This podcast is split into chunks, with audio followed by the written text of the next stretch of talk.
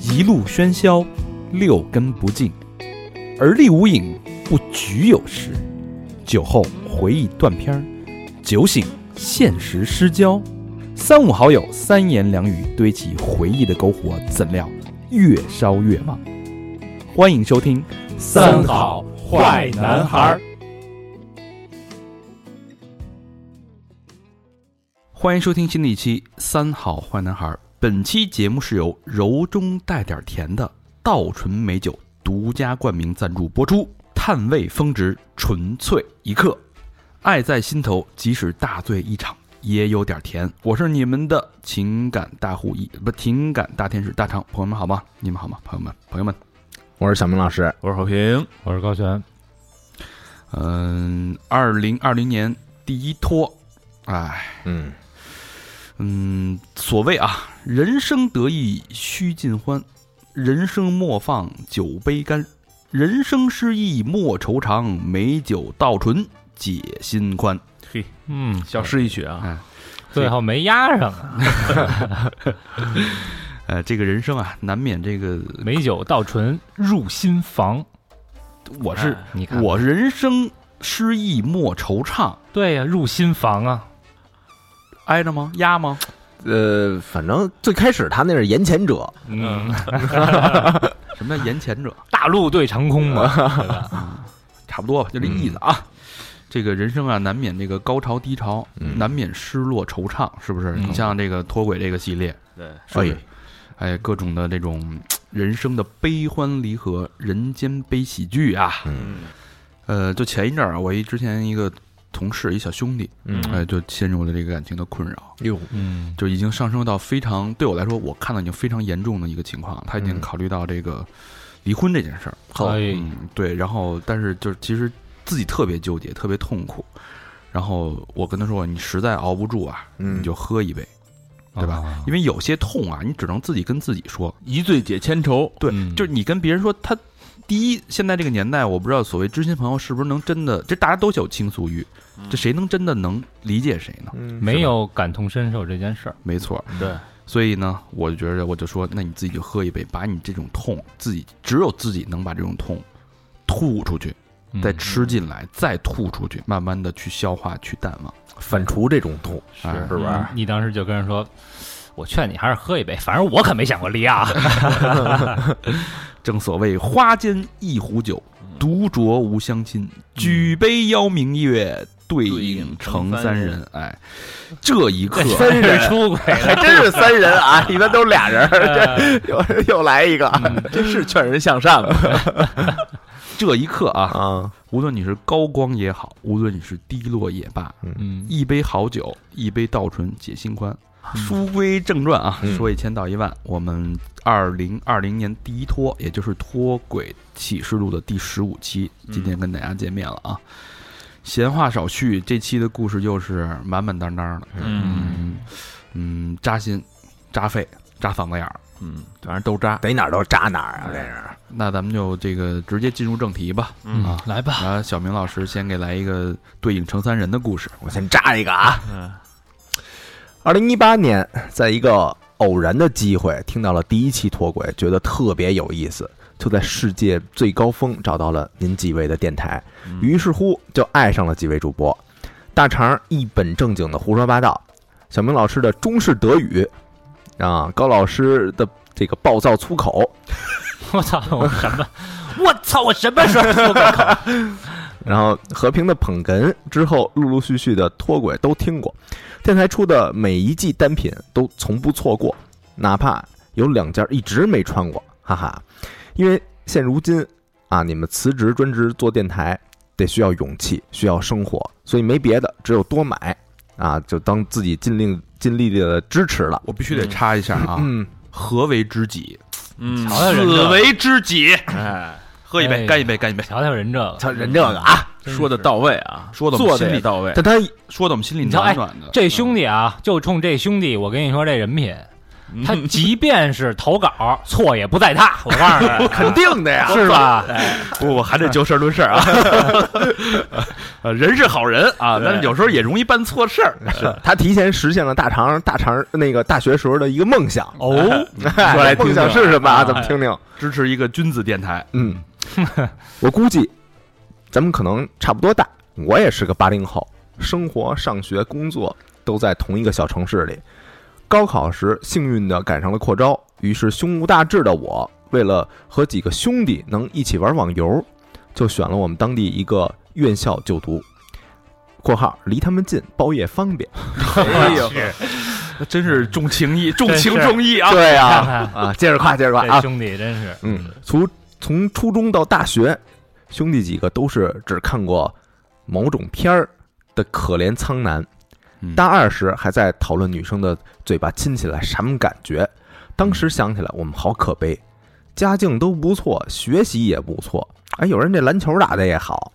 但是因为迷恋网游，哎，都耽误了。网游害人那呐，嗯害人啊！然后毕业前实习的时候，有个前辈是个女的 嗯啊，然后一直带我，因为比较当时比较单纯啊，现在想起来应该是网游玩傻了，所以她一直对我挺好的。渐渐的呢，她会带我带着我一起参加她朋友的聚会之类的。我我当时还纳闷儿，耽误兄弟几个练级呀、 对吧？哎， 哥们儿真执着啊！哎呀，啊。直到有一次啊，我们吃完了饭，喝了酒，她领我去了一个小区里的三室一厅，并告诉我说这是她们闺蜜四人的秘密基地我我操操！嗯扎堆儿了，这是，啊。这原来是其中一个人的房子。那位闺蜜呢，因为工作几乎全年在国外，这个屋子呢，因为在老的小区没电梯，她又买了别的房子，就把这里当做了他们的秘密基地。游戏室哇嗯塞嗯啊太好了炮楼啊， Game Room，我觉得现在这个年代真的是，嗯男女已经完全对，好多情况已经对调了。呃女生也有小秘密了嗯啊！哎当时你看老魏那个他们家那会儿就是一 Game 表 Room，哥，啊啊，还有另外一哥们儿，啊他们仨租一房，当时就说啊，你们家谁用啊？啊，临走枕头底下给我塞一百块钱，哎呦，冠喜费是吧？ 都是 bag 冠喜费。然后继续啊，有继规续矩，啊，咱们又回来了。然后跟一切俗套的电视剧一样，我们发生了关系，是我的第一次，我几乎没怎么睡觉，因为都是他在主导。这之后呢，我们几乎一个月来一次，来一两次啊，我很喜欢这种感觉，但却不是喜欢他，因为第一，他当时三十五岁，大我十三岁；会有哎第二，他有家，有孩子我天哪！啊，也知道我们不可能。慢慢的呢，我越来越把这事儿啊当成打游戏一样，甚至发生了我、她闺蜜（括号是个美术老师）一起喝酒，一起哦哦叉叉的事情。哎呦我操天哪跑这儿练级来了啊！好家伙，嗯人生就是游戏我，这儿练鸡来 了。然后或者呢，她有家室，她的闺蜜会来和我打游戏。哎嗯呦，真是好闺蜜啊！嗯，中国好闺蜜，直到二零零六年我毕业，持续了大半年的荒诞时光才结束，嗯，当了两个女人的小三儿嘿啊。嗯毕业之后呢，按部就班进了一家央企工作，兄弟几个也各自进了一些事业单位。也许就和你第一次创业的呃创建的人物是什么职业，你以后不管玩什么游戏都会有第一个职业的影子一样。我从此以后对三十加的女人迷恋无比。嗯你看他这个比喻啊，全全都是按游戏那种来的。是啊，甚至面容较好的四十加的姐姐们，身边同龄的女孩呢，都觉得是青蛙蛋子一样，引不起我任何的兴趣。嗯零六年到一零年，大批的本科生毕业，嗯，然后就入职工作嘛，然后有些傻孩子依旧觉得大学生是天之骄子，嗯嗯，然后呃，我看着那些嘴唇上长着黑黑的绒毛的同龄人，为追求那些傲娇的青瓜蛋子攒局，也就是您老几位里的俚语，就是什么秀蜜啊、什么果儿啊什么的，感到反感无比。嗯，啊，我只一门心思的邀约兄弟从一端游戏打到另一个游戏还是沉迷于游戏。嗯啊。同样不出意外，当年很火的一个游戏《某某世界》啊，我认识了一个苏州的姐姐，估计快四十岁了嗯，啊。猜测啊，因为她的儿子十五岁。十五岁，哎啊那就快五十岁啊了，然后我们约定在成都见面，一起疯狂的玩了两周。回来之后，我一个月的贤者模式风淡云，呃，风轻云云淡。嗯，从这之后呢，我就开始了南三之路，仿佛我就像装了少妇雷达，也是工作加成的光环。我认识了不下十五位姐姐我嗯天哪！啊，有些相处时间长一点儿，有些短一点儿，但是都很愉快，甚至荒诞、疯狂、离奇。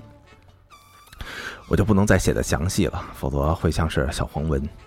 有多夸张？我说一件事儿啊，上午十一点相互留下电话讨论业务结识，晚上八点已经在酒店的床上了 嗯啊！这是在，这还是在没有微信的年代啊！嗯您仅为觉得也许是我这个装逼的人在炫耀我自己的泡学，或者是一个傻屌在意淫。一个好兄弟知道我的秘密，然后对我行径不耻，不是站在道德的层面对我批判，而是对我只挑年龄不挑长相的批判，经常说我口粗口重。我的这个阔值呢是三十五到四十五，一定是文艺女女青年。至于外在条件根本不在意。那是女青年嘛，嗯是五十岁之前都算青六十之前，现在最新的那个啊卫卫世界卫生组织说，改了哈，对啊十60了六十之前都是我年都是青年人啊。嗯，嗯根本不在意啊。这也是为什么我总有的吃的原因。嗯，说了这么多呢，我只想通过您几位电台啊，告诉那些已婚的，也许过得有点不如意的女性听众朋友们，社交圈子里那些看起来很吸引人的小奶狗、小狼狗，也许只是图新鲜、图你的肉体，其实不会和你发生那么认真的恋情，甚至有些还可能图的是你的财力。嗯，我认为无论怎么样，都存在着因果。可能后面的事情就是我的因果了，哈哈。喝了酒说的言语不通的地儿，您几位多包涵着。后续的故事，我后续再说给您几位。哟，之后还有一个果呢啊，它这有因了。嗯有果。这是因对，哎，对这是是一前传啊。哎呦，还埋了一个呃小伏笔。嗯，嗯，口重怎么说呢？老何，你怎么看这个问题？我觉得这个是有点心理上的问题啊嗯，我觉得啊，嗯我觉得这种不择手段、不择胃口的去找比自己年龄大那么多的，嗯，你想都四十五岁，他刚大学毕业没多久，刚入职，嗯快大他一半儿了，不，你想你好这个，你在呃在大学毕业的时候啊，嗯你看没看过年长年长人的作品？我都看年轻人的作品，年长的你就不看了。呃，不看不老看何说，我大学毕业的时候就已经快三张了。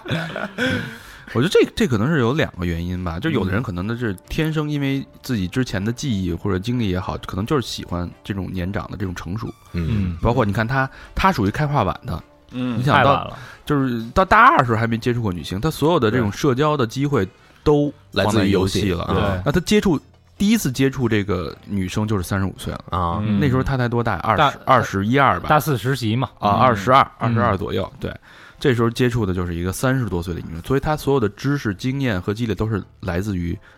等于这换一个姐姐角度来说，嗯，她是被三十五岁这个女生给调教了大半年，嗯对嗯所以她非常清楚这个女生的，因为三十五岁女生她的优势啊，她的这种各方面的成熟度啊，就嗯不是这种年轻的小姑娘能比的，没错，对对吧？所以她可能就会陷入这样一个一个需求依赖的一个怪圈，心理的一个依赖的怪圈，而且三十五的应该也不扭捏了，玩得开了，对吧？然后他一看他同龄那帮什么拉下手，你妈逼你这臭男人什么的，然后人家说你我还我还在乎你们这些吗？嗯，是吧嗯我觉得主要可能是两个人相处吧，就是你对想大十几岁的姐姐，照顾，哎，各方面照顾人啊，善解人意啊，对嗯然后现在这些小姑娘还拿着劲儿，啊，嗯是吧？对，这件事儿的对错咱们就不说了啊，嗯那肯定是错的，但是它也反映了一个社会情况啊，就是社会现象，就是现在的这些呃三十多岁的三十五到四三十五到四十五岁这些青年的女生，嗯我们还是都叫青，六十岁之前都是青青年，中年吧，不叫青年，六十岁之前都是青年啊。我操就是三四十岁的这些姐姐们，嗯这些姐姐们，其实她们在婚姻当中肯定，她其实婚姻的不幸或者婚姻的不满意，嗯，或者各种各样的原因，让她有机会钻这个空子。嗯嗯，她其实是一个空子，说白了，但我觉得归根到底啊，就是这哥们儿啊，绝不是一坏人，我感觉，这这之前咱们就已经定定定论了吧，论了，对因为他是在什么都不懂的情况下被调教成了这个样啊嗯，对子，对吧？对，但是这件事儿她肯定是不对啊呀、事儿事儿是是不对对啊，但人不是坏人啊，多多注哥们儿感情啊是！吧为了跟一块儿打游戏，然后呃弄一学校，你不能，你不能那个，这就这么那那这么说、啊，这个这件事儿还是要错的，因为我告诉你，你再这样下去，嗯嗯，你以后可能就真的，因为他是刚才不说了因果了吗？，对，嗯你再这样下去，不是说咱不说报应这件事儿啊，嗯，你的情感模式就出问题了，对，嗯，你你就没法再真正的去爱一个人了，你享受不了爱的那个感觉，只享受被照顾的因为过你程，对你的所有的情感陷入的是同一个模式，嗯，但是他如果要是而且觉得你就是你可能享受不了你去爱别人的那种付出，嗯啊，他只是呃想想要回报的那种，因对为吧？因为他这种模式特别像什么，就像像人家家不在的时候进去拿点，就是有点小偷小摸那种感觉，你知道吗？嗯，趁人家有这种嗯有趁人之危或者有这种防防备的时候，嗯对，这个东西其实这种模式，那那人家这有情情感不顺的时候，或者情这个婚姻生活失意的时候，那你当然可以像这种趁人之危的这种直接这个渗透进去，对吧？嗯，但是之后你的形成一旦形成这种思维模式，你还能光明正大、堂堂正正的去谈一场恋爱吗？你所有的想法都是在这个婚姻人家的婚姻出现问题的时候，你去趁虚而入，对，你去而且插这个空，而且之前咱们之前读的那些出轨啊，都是比如说双方这跟那个 A 跟 B，A 跟 C，他这好像一下干了十五个、不是十几个啊，最关键的，她还跟那个跟那三十五那姐姐，还有她的那个呃那那她的闺蜜，啊这闺蜜仨人来，他有点贪婪了，啊有，点贪婪了，就有点儿，我是真的觉得有点儿太荒诞了这件对事对儿。嗯对对，不是感情出轨了，已经是对，而且他已他已有经肉形体愉悦了形成自己的惯性，这事儿特别可怕。你之后怎么办呀？你不能永远这样。等你三十五岁的时候呢？呃五 十五岁了，我说嗯对啊，那你之后你有没有替自己考虑过？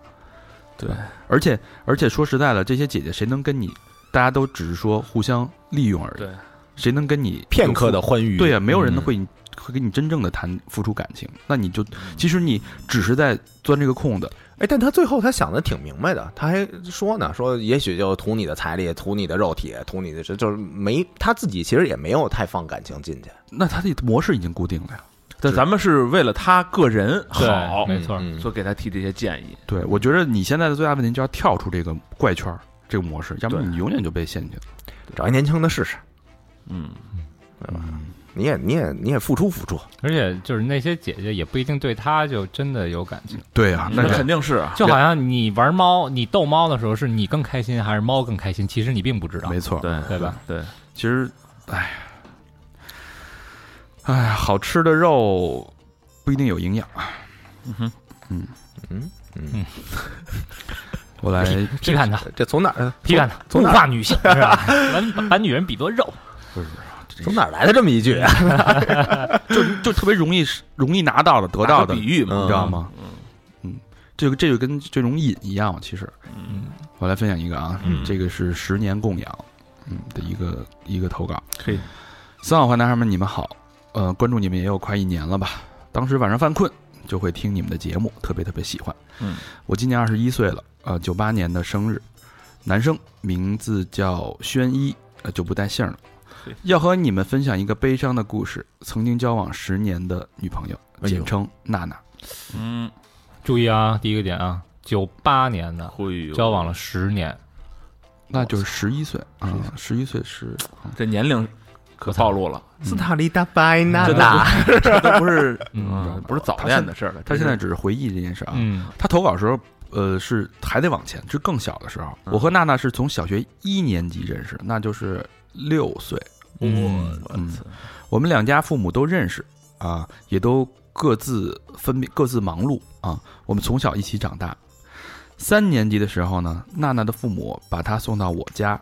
然后呢，父母就去外地出差了，等于有点可能是常住的那种打工的那种啊。这俩肯定这两家肯定很亲啊嗯嗯，没到半个月呢，我的父母也去出差了，然后哎呦，等于就是两个是我理解就是两个留留守的儿童。嗯对哎，那时候呢，很多人逗我说娜娜以后就是你的媳妇儿了，我呢不以为然。娜娜当然也和我住在一起。那时候呢，我只会做鸡蛋炒米饭。嗯，当娜娜刚到我们家的时候呢，我还被迫学习做其他的吃的给她吃。哎呦嗯，快开学的时候呢，亲戚给我们学费，让我们去上学。读初中的时候呢，我们都考到了县城的第一中学。那个时候才知道找对象这么个说法。嗯，全学校的人都觉得我们俩早恋，然后还有多事者给双方的家长打了电话，说我们同居。嗯初中就读就是父母给送过去的，他能不知道吗？那时候呢，也有点叛逆的心理，说我们早恋就早恋呗，嗯，每天到学校里就那么装。初二的时候呢，人们都确定了我们就是恋爱关系，但那个时候呢，还有人追娜娜，不过这人被我打了一顿。后来呢，被我打的这个男生呢，叫上了社会的人，又打了我一顿。嗯，这个过程当中，我中了三刀，哎 呦，其中有一刀缝了六针。然后呢，轻啊？这个，嗯这件事发生之后呢，我初中就不读了，就辍学了，哎呦想尽一切办法挣钱让娜娜上高中。哎呦，哎哎呦，有情有义的孩子啊哈，对，等于这个时候她就开始初中辍学之后就开始去供养，就工作了，她等于嗯就进入社会了嘛。嗯，混社会了开始，我记得那个时候呢，苹果签约手机有苹果签约的手机，我就从我我就从我哥的朋友那儿从美国买回来，在中国卖。嗯，那段时间纯利赚了将近十二万左右。哎呦，没少挣啊，早当家啊，这个嗯，初中毕业，就这样过了三年，然后娜娜考到了市里的重点高中。我在娜娜学校的旁边呢买了房子，我们两个人就住在那儿。房东吧，嗯好家伙，她高三的时候呢，我还在卖手机、卖电脑什么的，可想而知呢，那时候我的做饭技巧已经炉火纯青了，只要是娜娜喜欢的，我全都会做。嗯再后来呢，我觉得这样混下去不行，所以我重新拿起了书本儿。当时在我们这个当地呢，也算是有钱人了，因为卖手机、卖电脑什么的，每个月能有稳定的一万块钱左右的收入。哎呦嗯呃，娜娜高考第一年考到了海南，她自己不敢去，所以又复读了一年，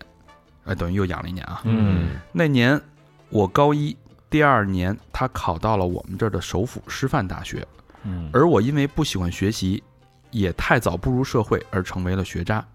在我高二那年呢，学习了美术，转行了，准备去北京集训。去集训的钱呢，都是我自己攒的。去北京的前一天晚上，我们偷吃了禁果。哎呦，哎呦第一次啊，这是我操，这么十年第一次，嗯，嗯，从三年级到高中，高中嗯对啊，他的高中，人家啊都考人家上都学了大一，了呀啊，，这时候已经同居八年了。十十十八九岁了已经，嗯， （括号我们同居八年，同床共枕的第一次）嗯哎呦，在北京的时候呢，我们每天视频聊天儿，到互相睡着（括号一般都是手机亮到早上，他叫我起床上课）。嗯，后来任务加重，我经常画画画到凌晨四点，但是呢，第二天早上八点要上课，所以我们聊天的时间就被减少了。嗯嗯，挺刻苦的啊，对，嗯、高考的时候不巧赶上二本分数线提高了八十五分儿，所以我没上去。嗯，结果呢，又复读一年，在这一年之中呢，我们之间的关系开始变淡了。哎呦，我觉察到了什么，但是我没有说。直到第二次高考前两周，娜娜终于提出了分手。我一个人在北京的酒吧喝了将近一周的酒，然后我坐了八小时回到了小县城，我和娜娜的家，她什么都没留下。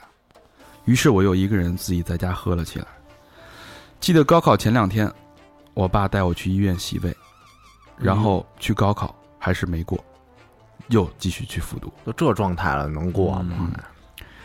从他说分手那天起到完全离开，正好是娜娜她第一次去我家的那天，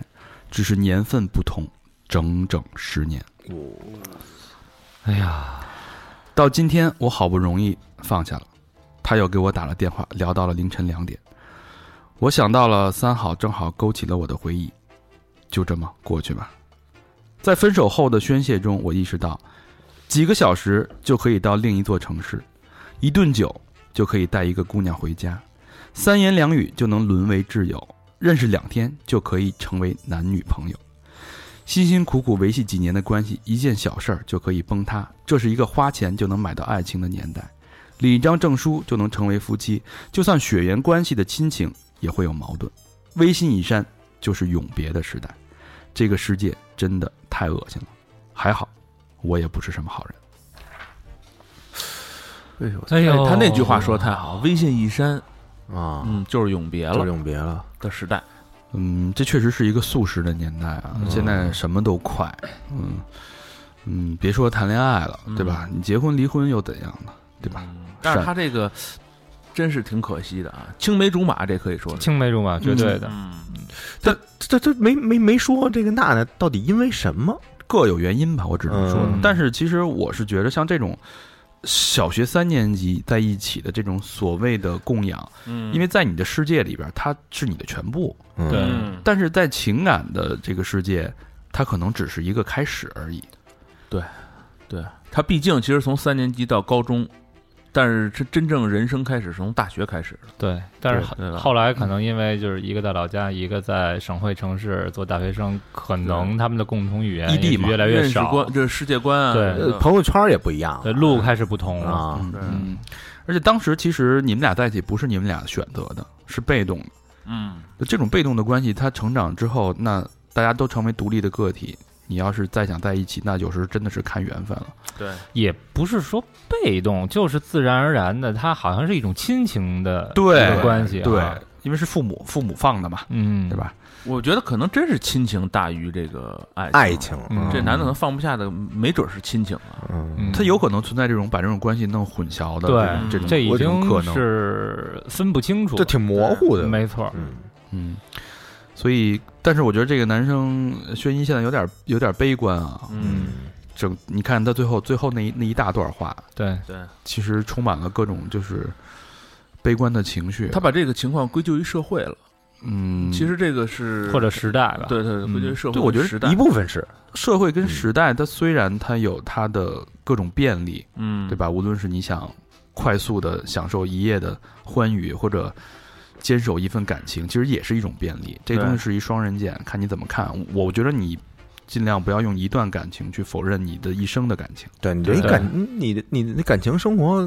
不刚刚开始吗？还没开始呢。哎人生嗯刚开始，对，人生刚开始，但是我觉得他们俩应该不可能断的完全干净那种，肯定得撕脸啊哎，这不是还打电话打呢？电跟话跟跟妹妹一样了，这对、啊对是，吧就是亲人的关系。我估计娜娜她在以后什么受委屈的时候，可能这个脑子里想到的第一个第一个人，可能都不是父母，还是这哥们儿嗯，嗯，是吧三三年级嘛，啊。嗯但我对觉得这哥们儿宣宣仪是吧？轩一，嗯宣仪啊，呃这我敬他是条汉子，嗯，虽然就是年纪不大，但是就十三岁、十三四岁就挨刀，对然后这个自己出去挣钱来供养。嗯我敬你是条汉子，下回你要是就是再来北京喝酒，就别一人喝了啊，啊，跟我们联系一下。嗯，OK 哎而且他其实这个有让我想起了一个有点像《白夜行》的那种嗯那个片段。嗯你看他自己让自己就是完全把自己扔到社会社会当中，其实就脱离了这种主流的轨道。对他就是在呃在影子里的人嘛，对，嗯在影子里边去供养一个人，直到这个这个人这个女生娜娜上了高中，走入了正经的生、呃正式的生活轨道之后，她才开始做自己想要做的事儿。嗯我是觉得确实是挺伟大的，这样一种互相去支撑的一种关系。对嗯对，但这种关系，他可就是就怕这种关系被绑架，就是如果对如果用这种，因为你付出的太多了，嗯，嗯，他慢慢如果在情感上就有这种不平衡的这种绑架关系，就会倾斜。这对他们俩都不公平，对对女对方也不公平，嗯对对对吧？对对其实是一个父母父母角色的一种缺失。对对，嗯他可能一想，我都对你这么好了，你这还对啊，那对可是人女生没准不这么想，对吧？嗯没准人认识有新的认识了，人家就被绑架啊，了。我觉得狠的就是无论怎么想吧，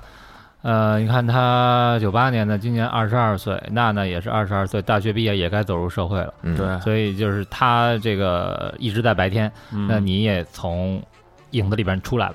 嗯啊，你也开始你的白天的生活了，应该说的好，对对，没准他走入社会，他他的那个想法还会再发生一些变化呢。是你还你才多大呀？其实，啊，但对吧是这挺我觉得他挺牛逼，就是高考能考三三次，嗯，是吧？复读，嗯考美术这个，嗯嗯嗯，会啊画画不错，好吧，我觉得你可以把你这些情绪放在你的作品当中。嗯，下一个投稿，老何来分啊，享。我来一个啊，呃，各位主持大家好，听主持主持嗯啊，对各位主持大家好，嗯听师三太您好说，嗯不知不觉已经三年多了，嗯一直很喜欢。今天也来分享一下我的故事吧，也想透过我自己的经历让大家知道，千万不要尝试出轨。首先说一下自己吧，本人男，三十一岁，坐标南方某省会二线城市，公司职员，四年前结的婚，有一个两岁的女儿。故事开始是在去年的年底，因为工作关系认识了她，女的她啊，她是也是某公司的职员，身材高挑，相貌姣好。刚开始见面的过程中呢，第一印象我感觉她好像是，呃，有钱人的小三儿，嗯，嗯因为感觉非常的飞扬跋扈，目中无人。我是非常讨厌这种人的，所以并没有什么好印象。嗯可是因为工作关系，我们互相加了微信。他看到了我的朋友圈，原来我的一个发小和他还是大学同学，而且她老公的表哥是我的朋友。Of course，她结婚了，哦嗯嗯这个关系啊，她老公的表哥嘛，嗯是她的朋友。因为这些关系，我们在对接工作的时候呢，熟悉了很多。我也知道了，她其实并不是什么飞扬跋扈的小三儿，只是因为她爸可能有钱，哦，慢慢的，我对他的印象改变了，可能是相互吸引吧。我们的通信的时间变得越来越多，经常每天从睁眼儿发信息聊天到深夜，感觉非常投机，也越来越朝着越界的方向发展。嗯，在过年放假的前几天，一个晚上，我们单位聚会，我喝了很多酒，给他发信息，说我好困，想睡觉。他说那就去睡啊。我说我想抱着你睡。嗯嗯，他说 OK。发一那个表情 包，O G Oh, K 是 吧？那个妥了妥了妥了，呃，所以我们就去了，抱着忐忑的心情。他来了以后呢，真的在床上盖被子就睡觉。嗯于是我在他旁边也睡觉，什么都没发生。嗯嗯嗯，我们也没有过夜，午夜之前各自回家。可是经过了这晚之后，我们的关系变了。如果说之前我们还在暧昧，那晚以后我们就已经像是在谈恋爱了。哟嗯过了几天，大年三十儿，我和几个好友相约吃饭，找了个酒吧，当然都带着各自的妻子。结果他看见了我的朋友圈，说也要来找我喝酒。我当然说是 OK，嘿嗯，都是 OK 啊。啊， ，O G Oh, K 对，反正我们也没发生什么，这时候还没发生什么呢。嗯结果他真的来了，席间非常自如，没表现出什么异样，起码我老婆没看出来什么。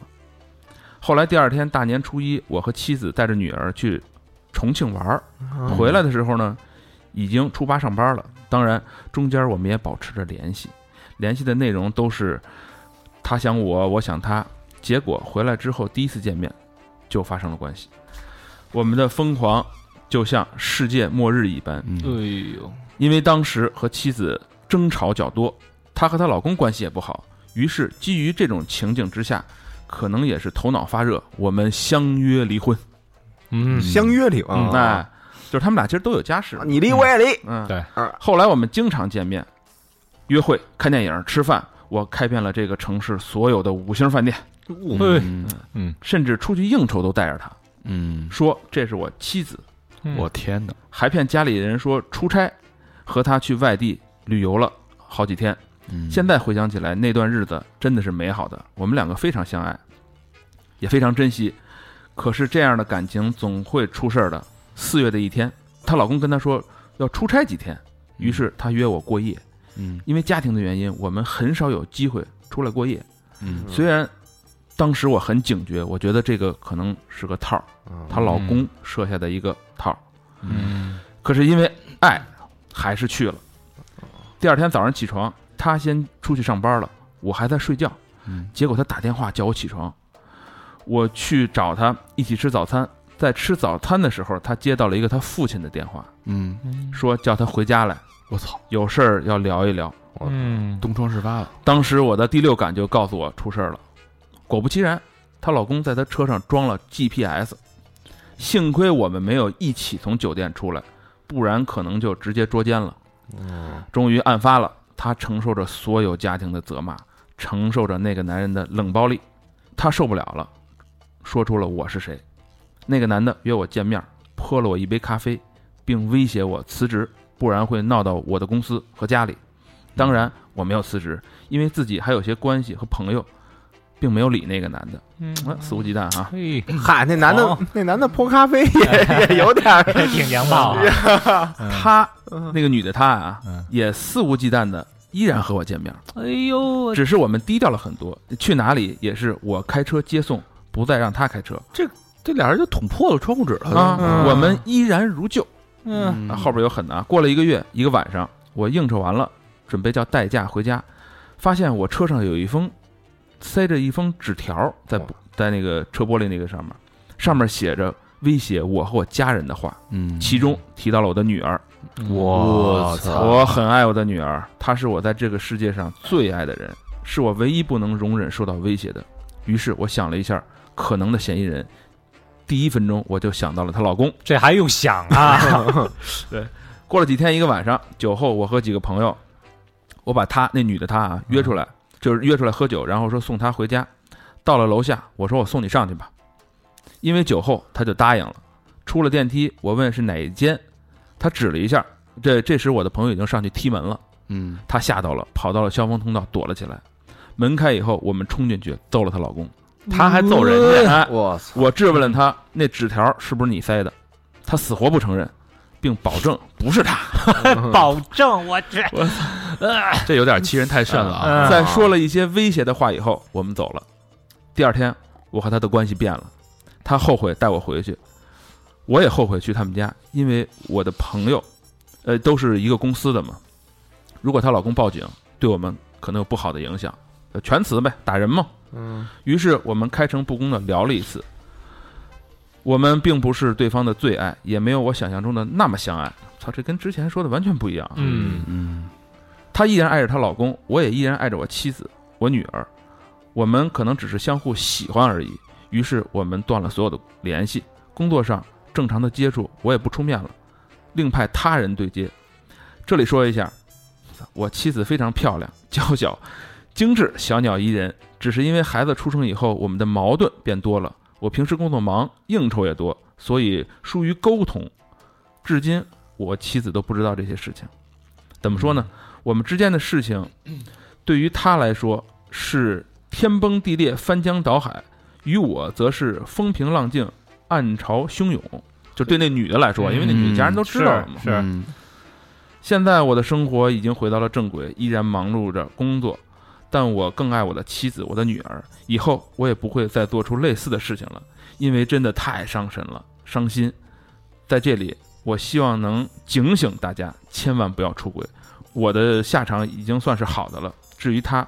希望他安好，操你欠人一道歉啊，哎呦，然后希望不会再见面了。嗯，最后祝三好越来越好。那呃哥们儿全身而退啊，他是全身而退哎，这个我觉得不太地道，嗯啊，完全不地道，啊，没有没有一个担当。对啊，这我操，这给人女的给卖了，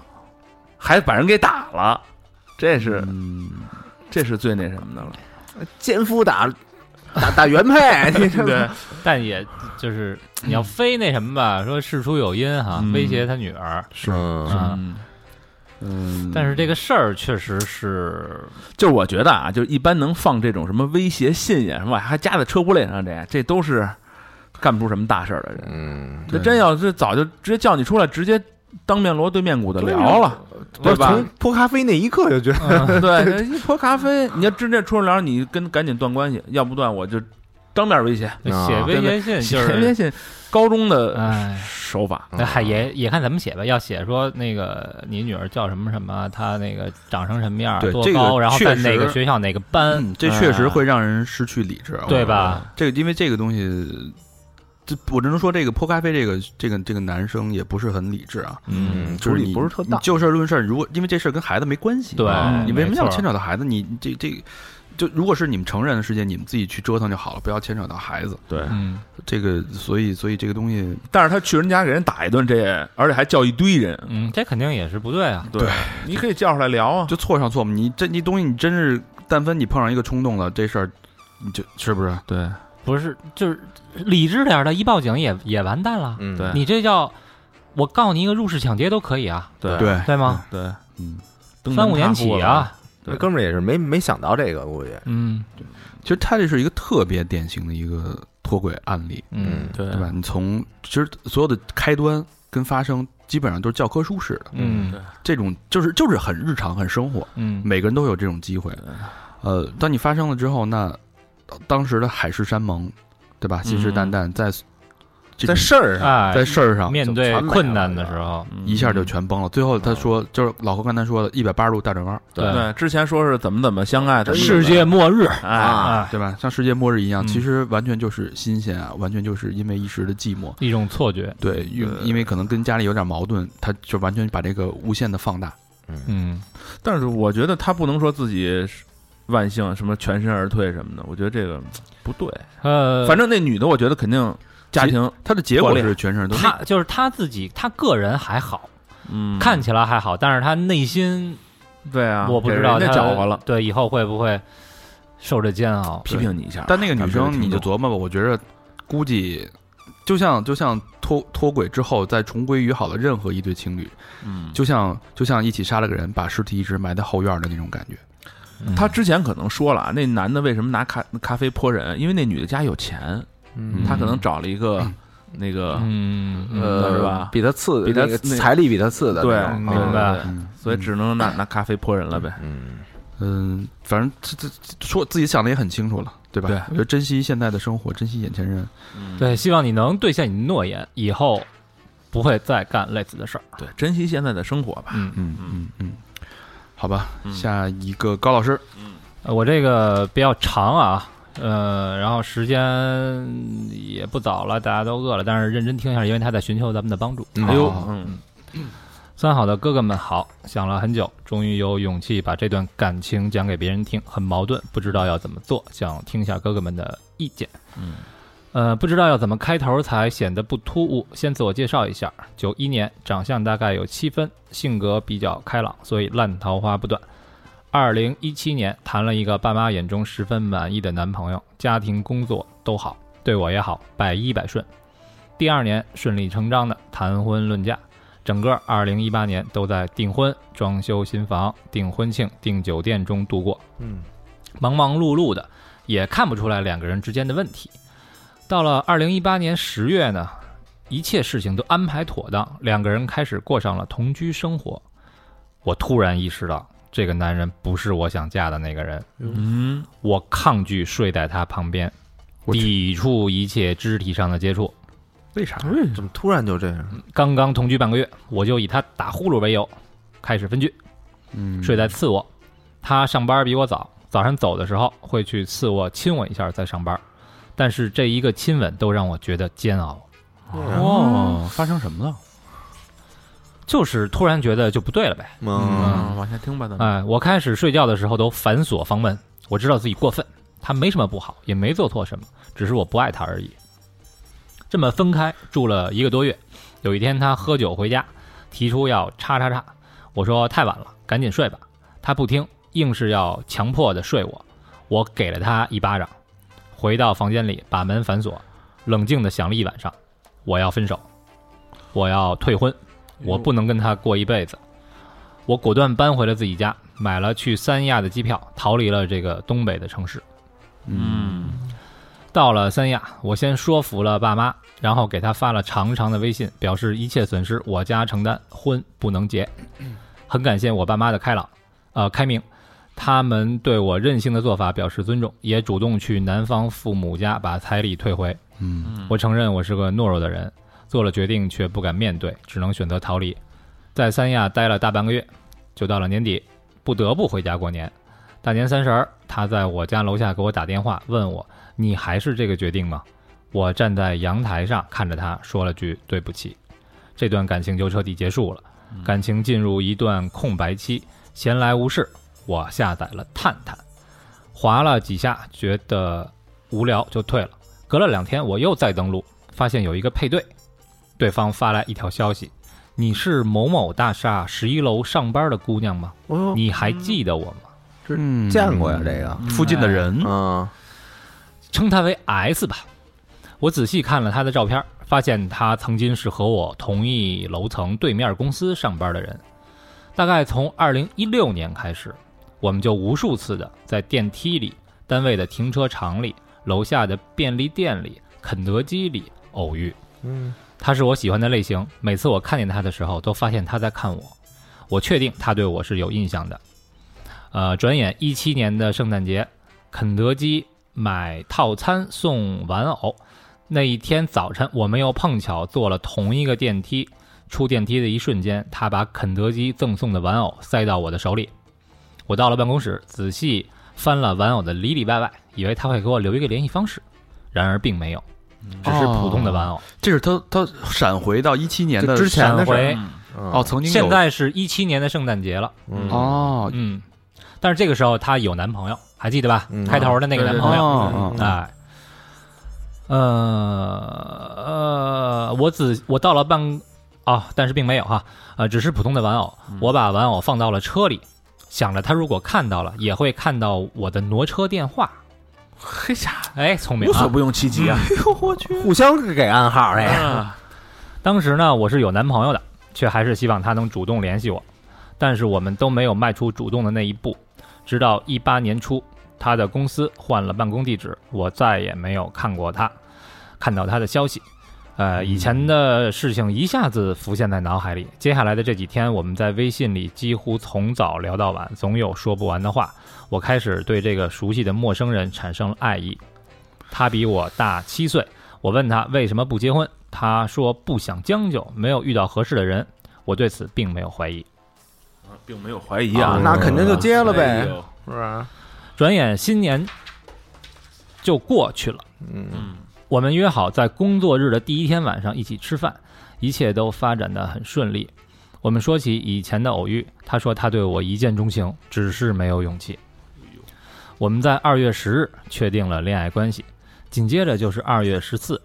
我想这是我们第一个情人节，肯定是要好好纪念一下的。然而他出差了，嗯去了上海，嗯我们视频呢，我也没发现有什么破绽。我虽然不高兴，但是想是为了工作，就没有表现出来。现在想想，这可能就是一个警钟，我却没有在意。没察觉，嗯嗯，紧接着就出现了第二个破绽。他回来的第二天，呃，我和 S 啊就在我家发生了关系。我看到他的胳膊内侧有个纹身，一个英文加一串数字，是 Prince 二零一三零八三零哎呦，Prince 公主不是公主是 princess 王子。王子啊，，我问他是什么意思，他说跟一个特别喜欢的女孩分手时万念俱灰纹的，年幼无知。嗯我闹了大概十分钟，觉得是过去的事儿了，没必要啊，嗯这件事儿也就过去了。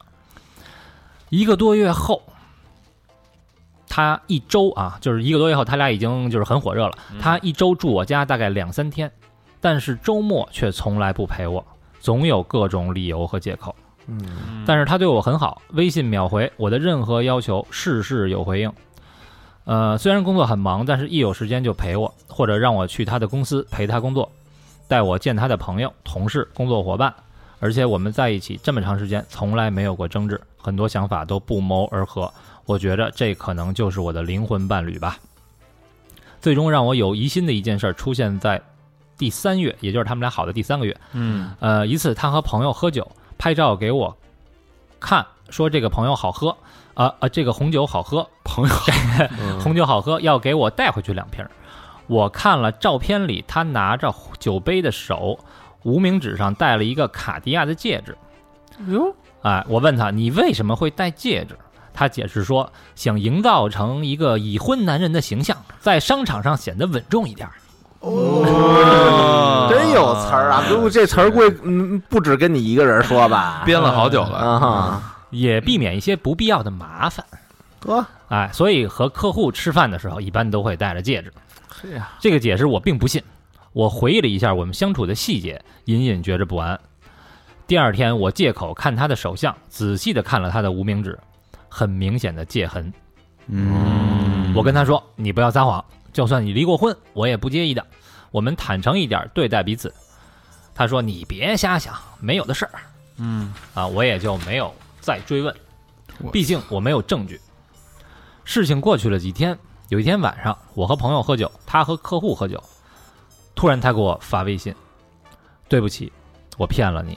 我结婚了，嗯瞒不住，哎呦有媳妇儿，而且有孩子。嗯，估计朋友劝他来的，孩子就是 Prince 啊，嗯嗯是吧？看到的一瞬间像晴天霹雳一样，我镇静的一下回他：“喝多了呀，瞎说什么呢？”他回我：“对不起，胳膊上的纹身是我儿子的生日，嗯王子，二零一三年八月三十日。”哎呦，括弧他媳妇儿姓王，儿子的小名就叫王子。嗯，我瞬间眼泪就掉下来，噼里啪啦的止不住。朋友问我怎么了，我说烤肉的灰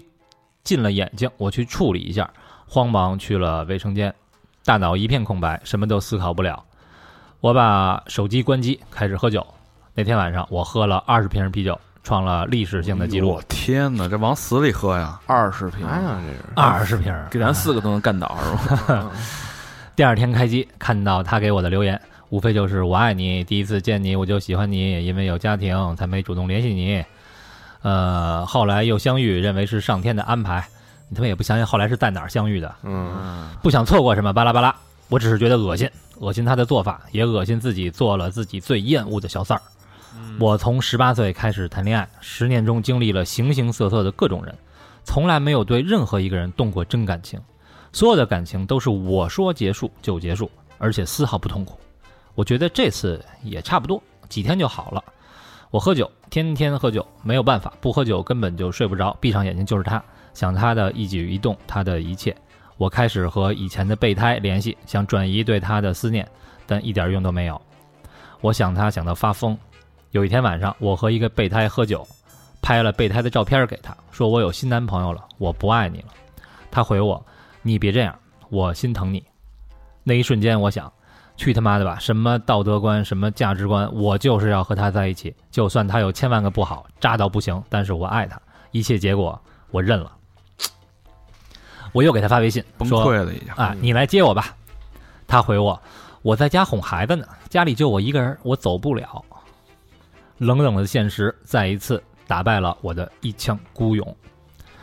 第二天下班，他来找我，我想也要也该有个了断了吧，就见了他。他跟我说，他和媳妇儿不是因为爱情，现在在一起都是因为朋友。嗯嗯 呃，说真的，这一套说辞我在电影里、电视里见过上百次，出现在我的身上真是讽刺。他说我不会给你承诺，但是我会努力解决。你相信我，我真的真的想娶你，想和你在一起。可能恋爱中的女人智商都是负数吧，我竟然原谅了他，心甘情愿的成了他的小三儿。嗯， 我操，这男的真有就手段啊！他其实他是利用有嗯有利手用段利用感情，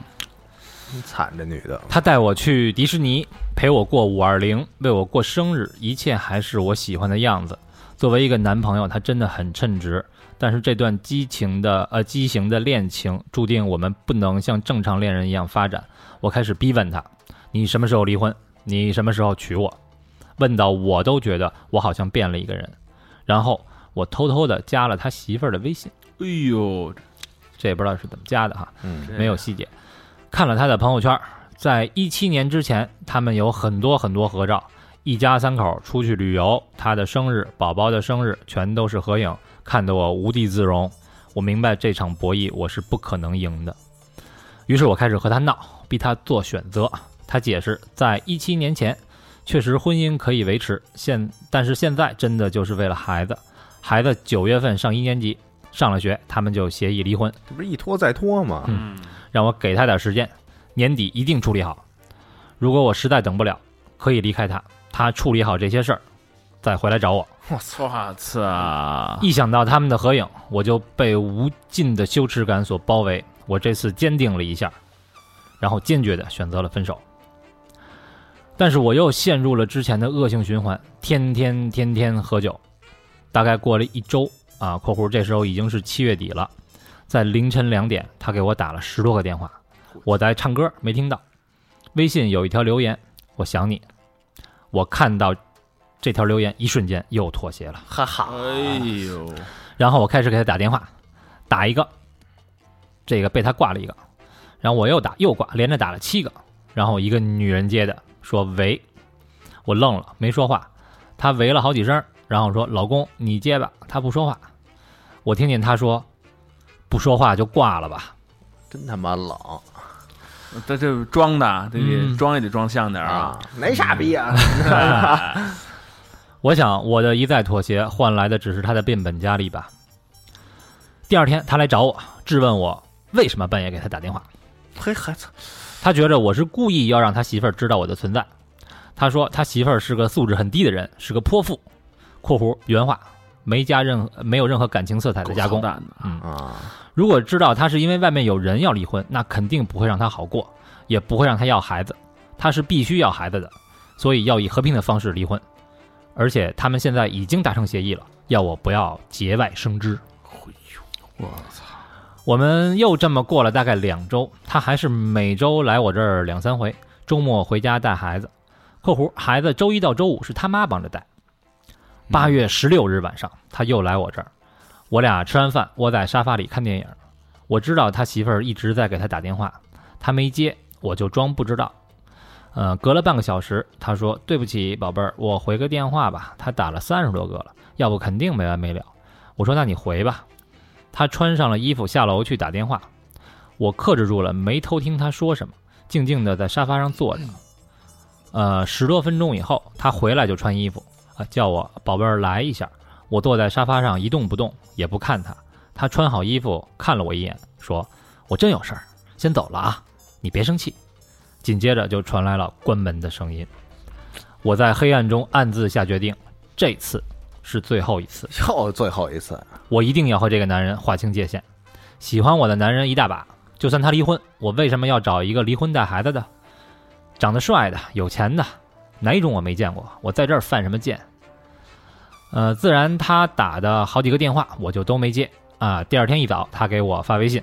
说他媳妇儿知道了。昨天来我家开的是他媳妇儿的车，而他媳妇儿的车有手机定位，嗯，发现了，停在一个小区里。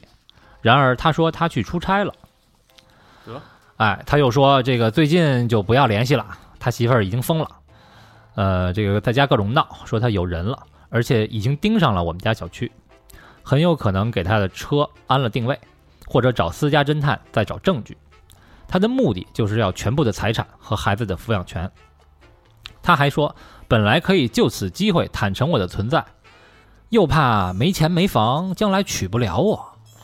也怕他爸妈不能接受我的存在，要我等等。风平浪静之后，马上就可以离婚了。这些话白天我都能跟自己说是假的，是渣男的一贯套路，不要信。但是晚上就不行，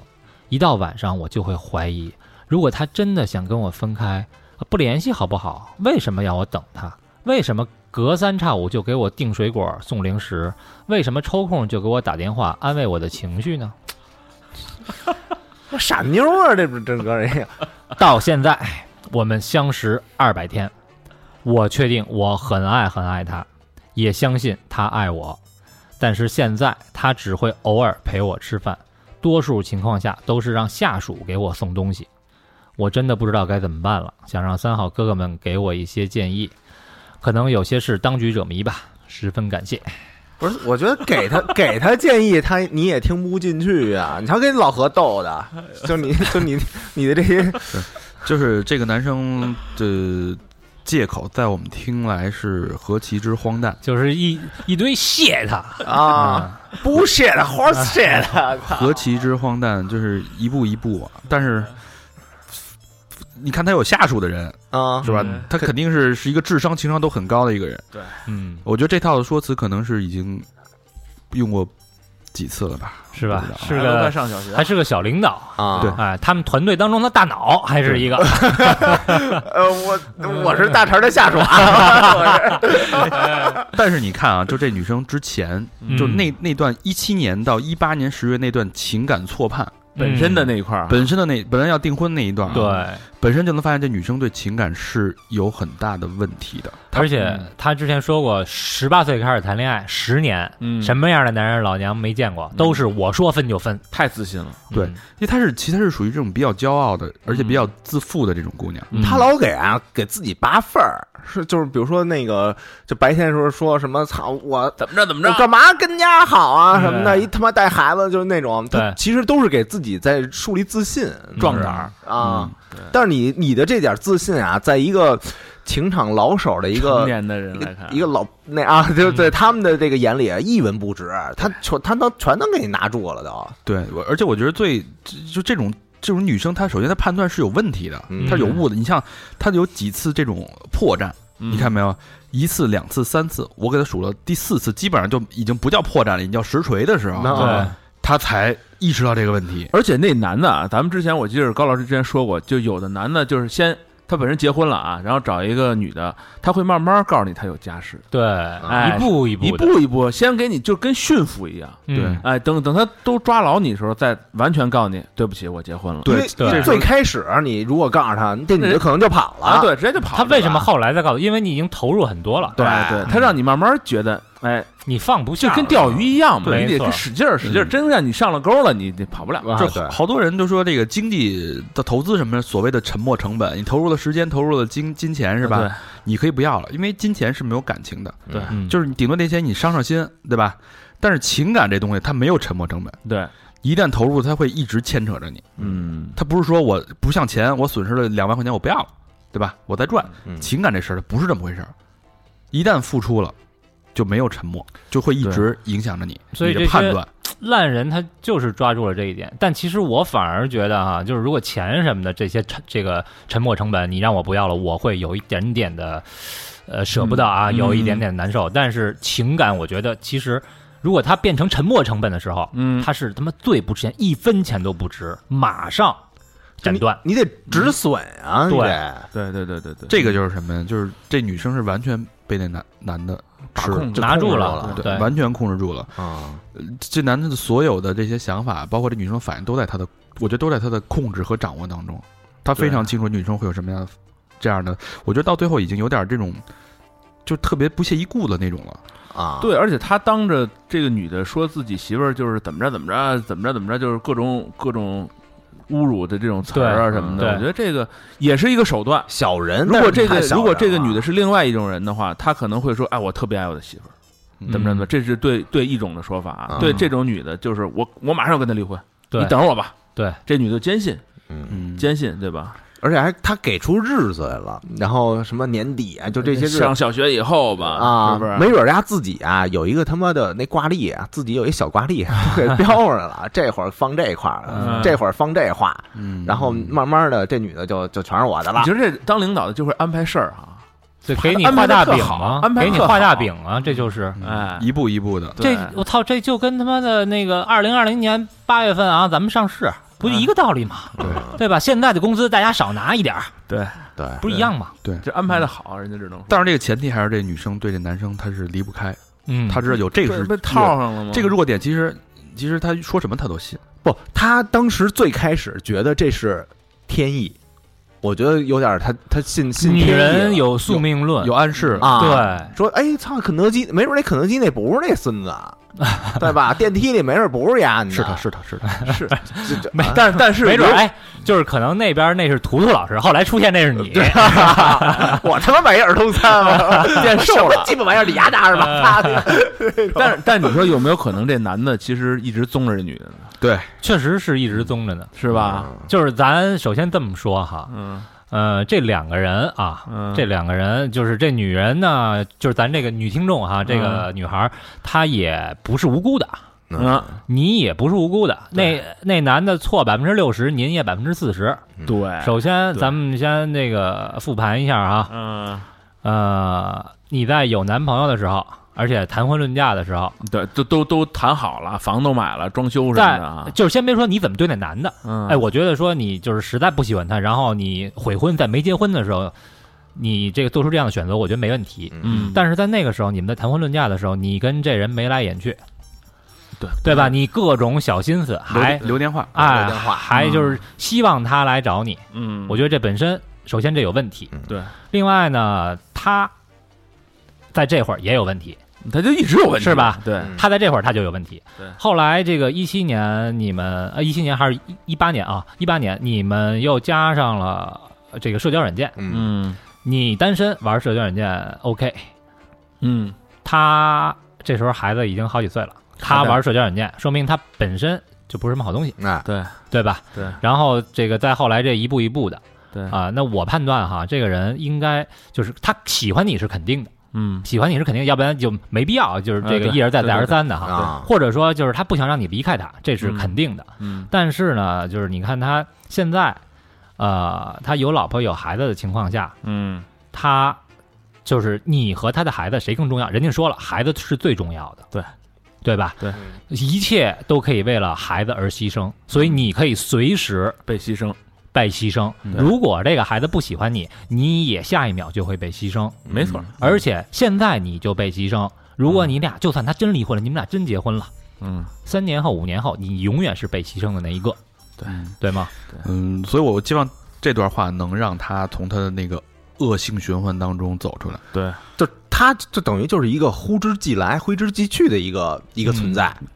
现在最大的问题，这女生她已经是她自己走不出来，这是最大的问题。这个道理她懂，她懂，他白天懂，她比咱们都懂他。嗯晚上就不懂了。现在问题就是走不出来，你知道吗？嗯，希望这可怜的希望这期节目你晚上听啊，嗯，这个走出走不出来，只能靠你自己。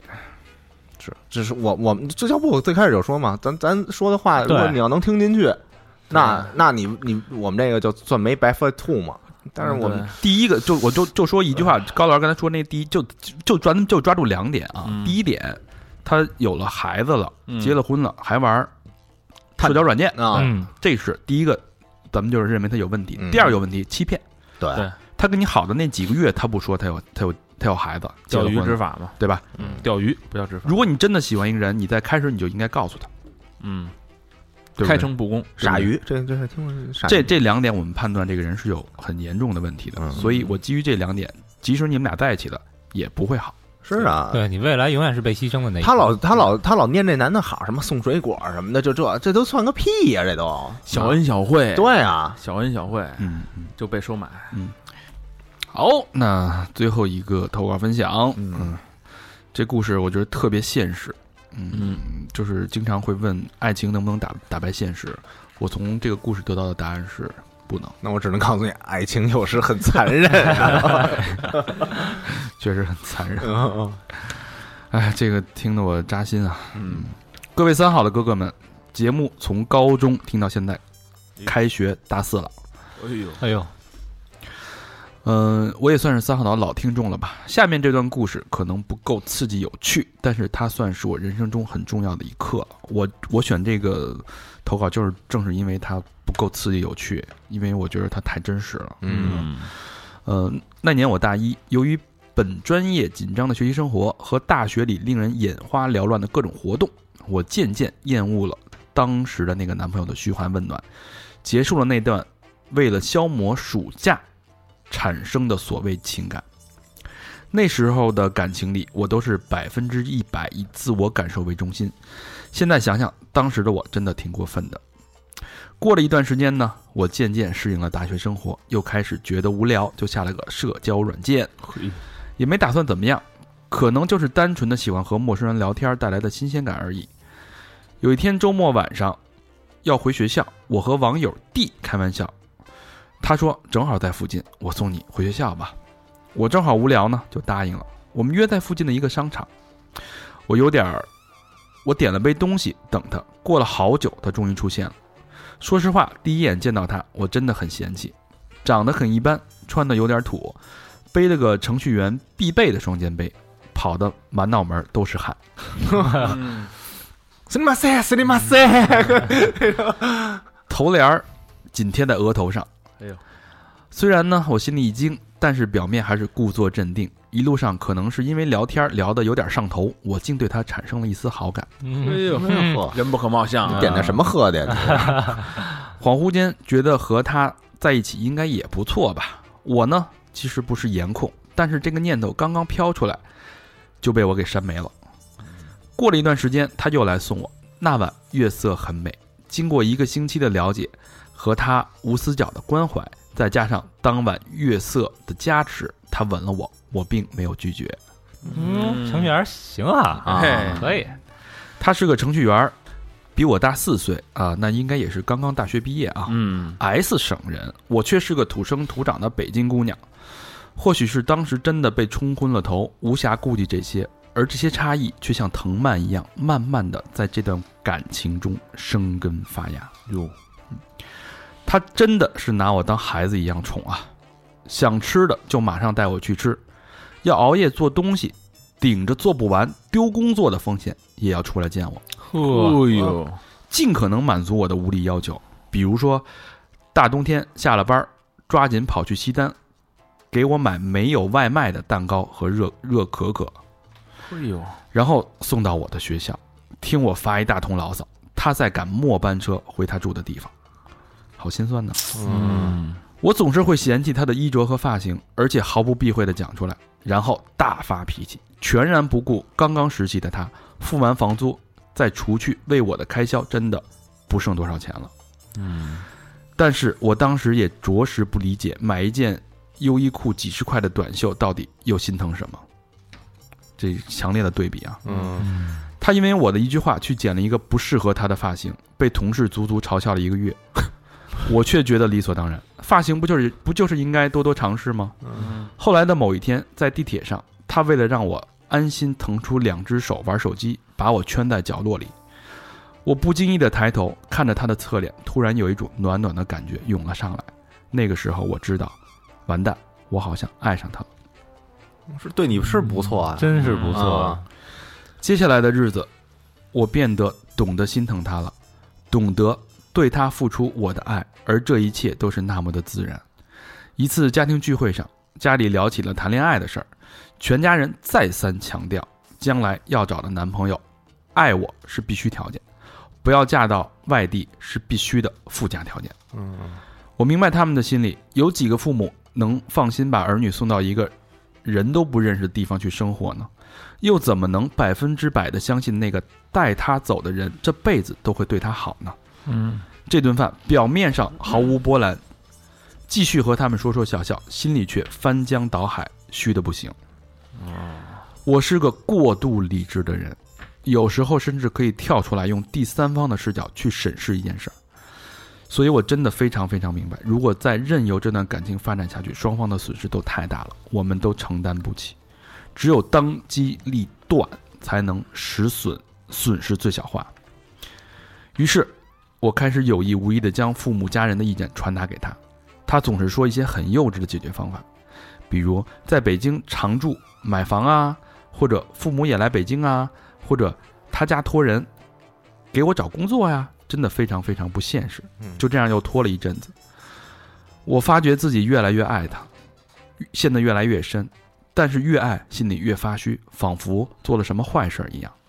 于是我采取了很极端的方法，我又开始在社交软件上聊天，仿佛这样我就可以分散一部分我对他的爱和愧疚。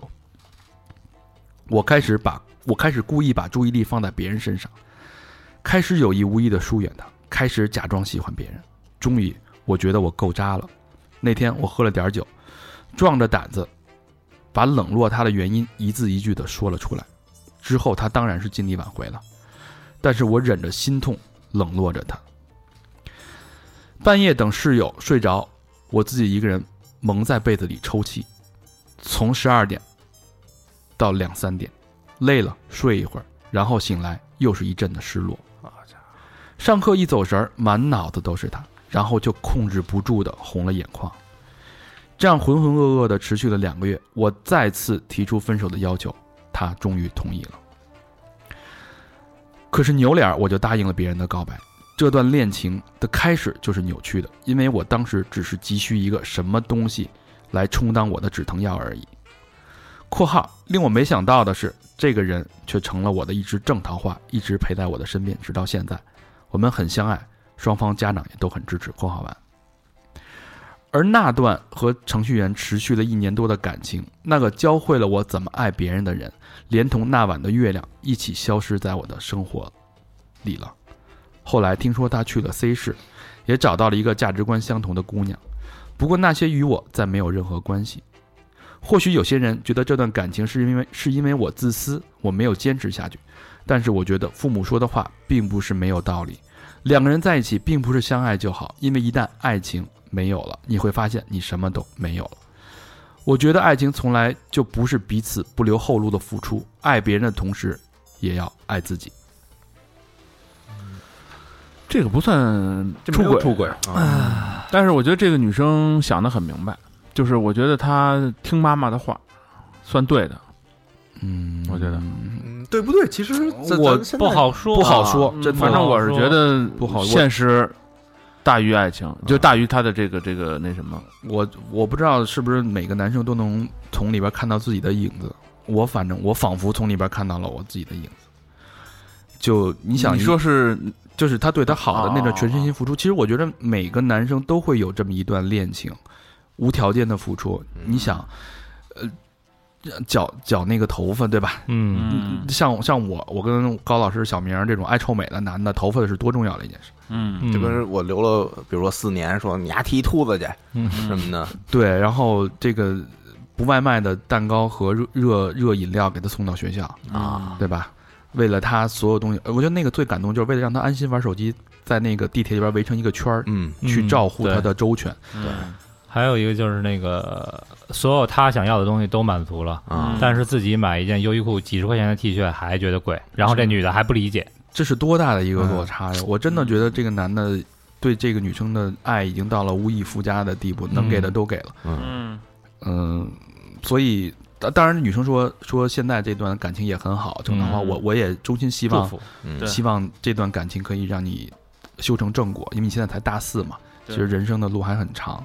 啊，现在才大四啊，对啊，嗯，对啊，投稿的时候不是说了吗？高中听到大四嘛，嗯嗯但是他上一段等于输在了现实，输在了地狱上。嗯，但是我是觉得。这这呃，这个年纪，我只是反问啊，我反问我自己，我并没有质疑这个姑娘，因为每个人有自己的价值观。嗯呃，真正的这么现实是好是对的吗？这个男生就嗯真的需要被现实打败吗？其实倒倒不是这，因为咱们没从这个男的角度出发这想。哥们儿也还年轻啊，对，对吧？，对，而且我觉得他程序员应该也是一个很有潜力的一个工作。嗯嗯，成成，反正但是但是，我觉得这个女的，我但我从我的角度上，她是对的，嗯，就是你我是站在父母的角度，我他妈父，母的角度想，我也因为你我也想，我也如果能理解父母都不赞成这个这段婚姻的话，你没有得到父母的祝福。对你结结球啊，还啊，是吧？嗯，我也能理解。但是我觉得这个，你想一个大四的姑娘可以理智到冷静到这种程度，他自己都说了，他可以站跳出来，站在第三方的这个视角看审视两个这人个之间就是关系咱们那天说的那个，就过年的时候，啊家里人一块儿吃饭的时候啊，家里人都旁敲侧击的说，嗯就但是你又干了这件事儿的时候，心虚。啊心虚，我有不同看法，嗯嗯我觉得呀、就是这个女孩儿她可能内心是觉得，其实她压根儿就没看，就觉得这个程序员配不上她自己，嗯压根儿就觉得配不上自己，但是呢，她又还挺爱他的。嗯，被温暖所打动，哎，对他，他他其实是被这个程序员对他的这种好所所就是有一点所感激，其实动了，有一对，些所感嗯动了。说了嘛，说好多女生她没有爱，那个谁对她特别好就跟嗯谁走了。呃，就是我觉得他啊，压根儿打他打心眼儿里，其实他是觉得这人配不上他。嗯，然后呢，再加上父母这么一说，他一想，哎，也是，加一更字儿了就。嗯嗯，这也很有可能是就是为他自己的内疚也好，或者是什么也好，找的一个平衡呃对，就是找说一个借口。那如果这么说，咱们假设一下，这个人如果不是一个程序员，嗯是一个公司高管，已经买房了，已经买房了，在北京，嗯那妥妥的对呀吧，他就不会有这些顾虑了。妥妥的呀。对那吧就是问题是啊，只是春节聚会的时候家里人说到这事儿了，嗯他都没把这人拿到桌面上来谈，他不好意思啊，他也觉得对对吧你说那个连是现连实，谈都没谈，别连给家里人争取添堵了连争取都没争取过。对对对，所以嗯就你说的嗯所是以对的，啊还没有那么爱。对，就是对其实并不爱。嗯啊但是你看他也很痛苦，他也是凌晨一直哭醒，一直纠结浑浑噩噩的两个月那呀。这那你习惯性的那对失去了一个这么好的人，啊，肯定会难受嘛。嗯，就跟一个你想交了一年多的一个朋友那么好，天天在一块儿的，怎么着怎么着的，对突吧然？失去，对咱这一天到晚骂老何，老何但凡去外地工作半年，嗯咱天天得想丫的，是天天给他寄点儿操寄点儿寄点儿那个，少是 不是？鸡巴狠，啊我操！记什 么？我是烧鸡，我说 寄点烧鸡、烧鹅什么的。寄个捎个麦克风过去。嗯，怎么说呢？反正我觉得这女生对自己真的挺狠的。嗯，你能浑浑能哭能哭，趁趁你看，趁还是得趁趁室友都睡着的时候。嗯，你说这女生是一个多理智的，一对个理智到对哭都忍得住。哭都忍，嗯就是一般就像我男生也好，女生也好，一般都当着哥们儿就不行了嘛，对吧？嗯就是寻求求安慰嘛，啊对吧？嗯求陪伴嘛。对，他能等所有人都睡着，自己捂在被子里边哭的哭一宿。我这跟家庭教育有关。我觉得我，反正我们家人就之前就没跟我说过，就是你找对象得找什么样的，爸爸啊天天这么叨叨这么说。嗯你想他在这一个可家能庭从小就是这样。对在环境里长大，你交朋友以后得交什么样的啊？可别可别找那谁谁谁啊什么样的什么的。对啊对楼那小男孩别老跟他一块玩儿啊，你要老这么说 嗯，他就很有判断。那为什么他为什么这么说？为什么不跟他玩儿？我是反，我是我这两个人我都心疼，嗯，是我又心疼那个姑娘，她能一个姑娘，如果你现在在青春，你像你你们俩好的时候，肯定应该是二十大二大三的时候，嗯对，那时候是人生中最青春、最应该是美好、美好、不顾一切的去爱的年纪，你竟然冷静到像我，我都得这这这敬畏三分的这种冷静和理智的程度，嗯，嗯，我心挺心疼你。心疼你，第一就是你能浑浑噩噩两个月把这事儿生生切断，跟拉块肉差不多嗯身上；第二是我心疼你的青春过得不不够精彩，不够肆意，不够放纵，不够不够坦不也不是坦荡，不够轰轰烈烈。嗯我心疼，我心疼那个男生这么全心全意的去爱一个人，却被现实打败，艰苦被他的理智的所谓父母的要求所打败。嗯我觉得那你但你反过来想啊，这个事儿没就跟刚才咱们说这事儿没啊成，如果真成了以后，真是轰轰烈烈爱了，结婚了，然后呢，面对的是什么？你去嫁到外地吗？谁知道？没准人创业大牛逼了呢，这说不准。，对，所以这就是说不赌准嘛，这对嗯就属于赌了，对这就父母心里一块病了。父母肯定不希望你赌，对，父这样母父母不喜欢零和博弈，对对吧？是是父母就希望你踏踏实，因为她是女孩儿，她要是男孩儿没准还好点儿嗯，对吧嗯？你女孩儿我都所以赌这输了，是一场父母的教育的胜利。嗯。嗯哎，还哎，真是这个刚才这故事哈、就是让我一瞬间有了一种感觉，就是为什么咱们这个脱轨这么受欢迎啊？嗯就是其实这故事是一个很平常的故事，嗯，可能发生在所有的一线城市，每一天都在发生的故事是都有嗯啊。然后呢，呃，这个在这个故事当中，从头到尾所有的一切，嗯除了两名当事人之外，甚至说，呃，这个他分手的真相，嗯所有的一切，除了这个女孩，没有第二个人知道。哎，他的父母也不知道，他的朋友也不知道，同学也不知道，甚至这个程序员都不知道事实的全部真相。是嗯如果没有咱们这个节目，嗯这一段令人唏嘘的故事就，淹没了，哎，像石沉大海，像这个他每天上下班坐的这个地铁一样，淹没在这个人群当中，对是吧？但是我们这个节目，呃，我们的宗旨吧，或者说我们的作用，就是把这些令人唏嘘的故事，嗯，能够让大家所知道。嗯，对嗯更完整，对，对，了解一下，因为人都是复杂的，每一个人都是一个复杂的个体。这很很很电影儿，我觉得这特电影儿，嗯现实这能打败一切，是嗯嗯是吧？好吧，嗯二零二零年第一期的脱轨就差不多告一段落了。嗯那老规矩，节目最后感谢我们的衣食父母。嗯第一个同学，哎，老朋友了啊，嗯女巫大人，哎呦女巫好大人久好久没见女巫大人了啊，嗯，现在改名叫少女小王同学，A K A 女巫大人了啊。哎呦，呃，北京海淀区五道口嗯留言是好久没来捐了，嗯估计读到的话大约在冬季啊，比较了解聪了明啊。嗯提前祝大家新年快乐！哇，这太可以可以可以，嗯、 今压年点儿压的准啊，今年去看了播客节，嗯啊、没看见高老师。八月底九月初的圆桌会，我在越南度假，再一次完美错过。嗯我就是想见一下高老师，怎么就这么难？下次努力土豪捐一下，我就问你们能不能见一下高会计双飞捐？能不能呢？赶紧表态吧。嗯一个土豪，嗯，让我们高会计出台，我们有班儿饭呀。嗯，嗯，今年二零二零年我们肯定会做更多的跟大家见面的，对而且嗯我我们不追求那种规模啊，嗯，我们就希望一些小而美的见面，精致，精追求规模，追求追求次数是吧？追追求效益，小而美，我相信有很多的机会啊。嗯感谢你们是的大人，谢谢。好，下一个好朋友叫张烟儿梨，哎，哎北京海淀区五道口烟儿梨啊，嗯，嗯，留言是想要大肠来念，哈哈哈。嗯，这不是每次都是大每长每脸次吗，都是他。 每天上下班路上都听三好的节目，崇拜你们这群有梦想的人。大长哥辞职创业不容易，尽我的微薄之力，以后多多给三好捐款，嘿嘿，加油哦！一个双飞捐。嗯谢谢谢谢，感谢感谢，知道我们不容易就行，是啊，嗯，创业不易，也希望大家多多体谅我们的可能会有一些之呃之前之后的商业行为，啊、对不得已啊，嗯这是为了生存嘛，嗯你自己创业一次你就知道了。现实打败一切，啊，也也不是说不得已哈，都是好的东西，好的产品啊对对吧？对我们我我们自己都很喜欢的东西，对对对，嗯比如说哎私房课什么的啊，对嗯就有人说这咱这片头感觉不适应，那你就听一个原来的片头，然后再倒到现在这个节目的正题，不就完了吗？就有解决办法，对啊，呃这东西我觉得人家的歌吧，你白嫖这么长时间，对对吧？咱们那会儿琢磨着，操，什么时候能告咱们，把咱们告火？但是这时间太久了，也也不太好，对对对是吧？对对对嗯，越描越黑。下一个好朋友 李炳凡，哎，之前也捐过。嗯，嗯深圳市福田区的好朋友，嗯留言是八月三十一号，我过生日，不过也没法去参加各位哥哥们的活动了，很遗憾。最近有点诸事不利，来三好这儿求个转运，